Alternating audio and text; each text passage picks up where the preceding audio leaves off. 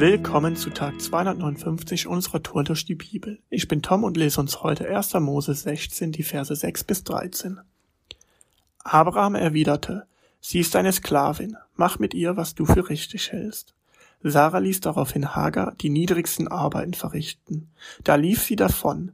In der Wüste rastete Hagar bei dem Brunnen, der am Weg nach Schur liegt. Da kam der Engel des Herrn zu ihr und fragte sie, Hagar, Sklavin Sarahs, woher kommst du? Wohin gehst du? Ich bin meiner Herrin davongelaufen, antwortete sie. Da sagte der Engel, Geh zu deiner Herrin zurück und ordne dich ihr unter. Der Herr wird dir so viele Nachkommen geben, dass sie nicht zu zählen sind. Du wirst einen Sohn gebären und ihn Ismael, Gott hat gehört, nennen.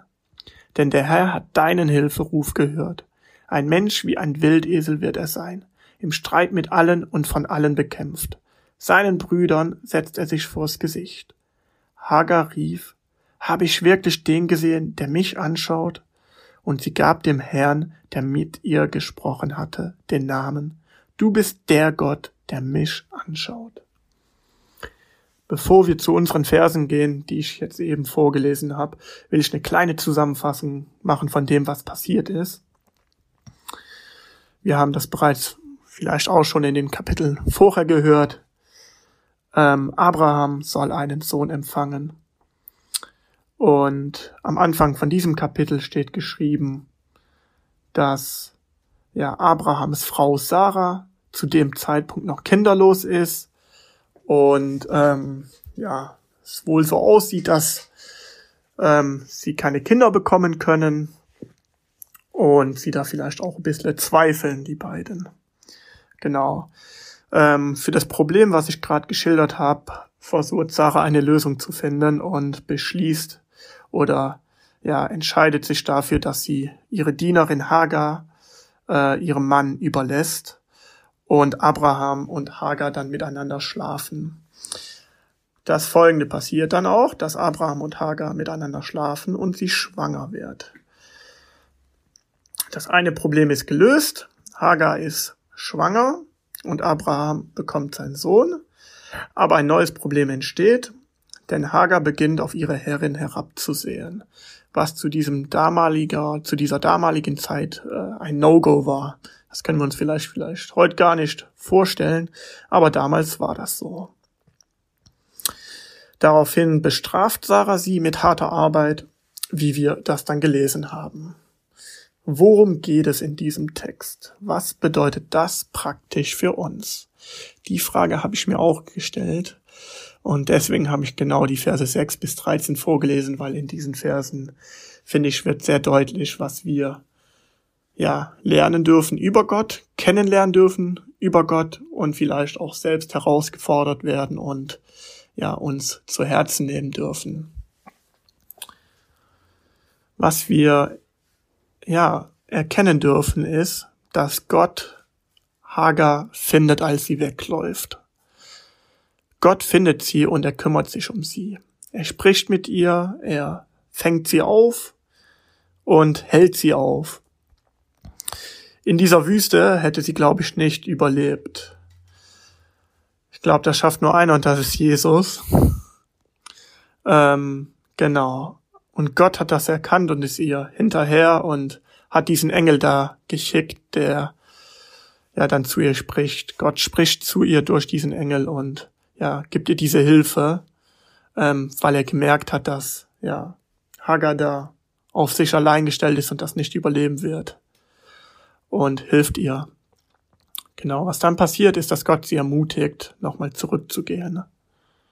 Und das begreift Hagar und ähm, ja, geht dann nochmal zurück zu ihrer Herrin und ordnet sich ihr unter, also ordnet sich Sarah unter.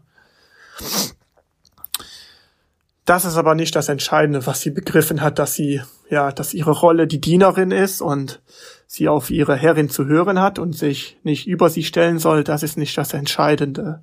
Das, was sie in dem Moment, ja, begreift, ist, dass es da jemand gibt, der sie so nimmt, wie sie ist und der sie so sieht, wie sie ist. Gott schaut dich an und er schaut auch mich an. Er sieht dich. Er sieht Hagar, wie sie verzweifelt ist und weglauft. Er sieht dich und mich, wie es uns manchmal nicht gut geht, wenn wir vielleicht irgendwelche Probleme haben. Und vielleicht auch, ja, wie es dort gesch geschrieben steht, weglaufen vor ja, irgendwelchen Problemen oder Schwierigkeiten. Ja, sie gibt Gott dem Namen, du bist der Gott, der mich anschaut. Du bist der Gott, der mich sieht. Gott ist keiner, der auf den Wolken sitzt und uns zuschaut. Gott ist jemand, der ganz nah bei dir und bei mir ist. Und ich glaube, das ist das, was der Text uns sagen will, dass Gott uns sieht, so wie wir sind. Hagar hat sich vielleicht ja nicht wertgeschätzt gefühlt, hat sich vielleicht nicht so besonders gesehen, ähm, hat sich ja halt, wie man sich das, wenn man ein bisschen Empathie hat, so vorstellen kann, wie sich so eine Dienerin fühlen muss. Auch dann, wenn wir lesen, dass sie dann so die niedrigste Arbeit bekommen hat, die anstrengendste Arbeit bekommen hat und bestraft wurde. Ja, ich glaube, das ist kein schönes Gefühl. Aber Gott sieht auch solche Leute, er sieht auch so jemanden und ist da und ja, will helfen. Und das macht er bei dir und mir und das finde ich richtig stark. Vielleicht noch ein anderer Vers und dann will ich abschließen. In Josua 1, Vers 9 steht nämlich geschrieben, lass dich durch nichts erschrecken und verliere nie den Mut, denn ich, dein Gott, bin bei dir, wohin du auch gehst. Gott sitzt nicht auf den Wolken und schaut zu, er ist bei dir, wohin du auch gehst. Das ist etwas, was wir auch sehen durften in dieser, in diesem Kapitel, dass Gott Hagar hinterhergegangen ist und ihr gezeigt hat, dass sie was wert ist, dass sie wertvoll ist und dass er, Gott, unser Gott, sie anschaut und mit ihr spricht. Heute ist ein guter Tag für ein guter Tag. Lass sein Wort in deinem Alltag praktisch werden.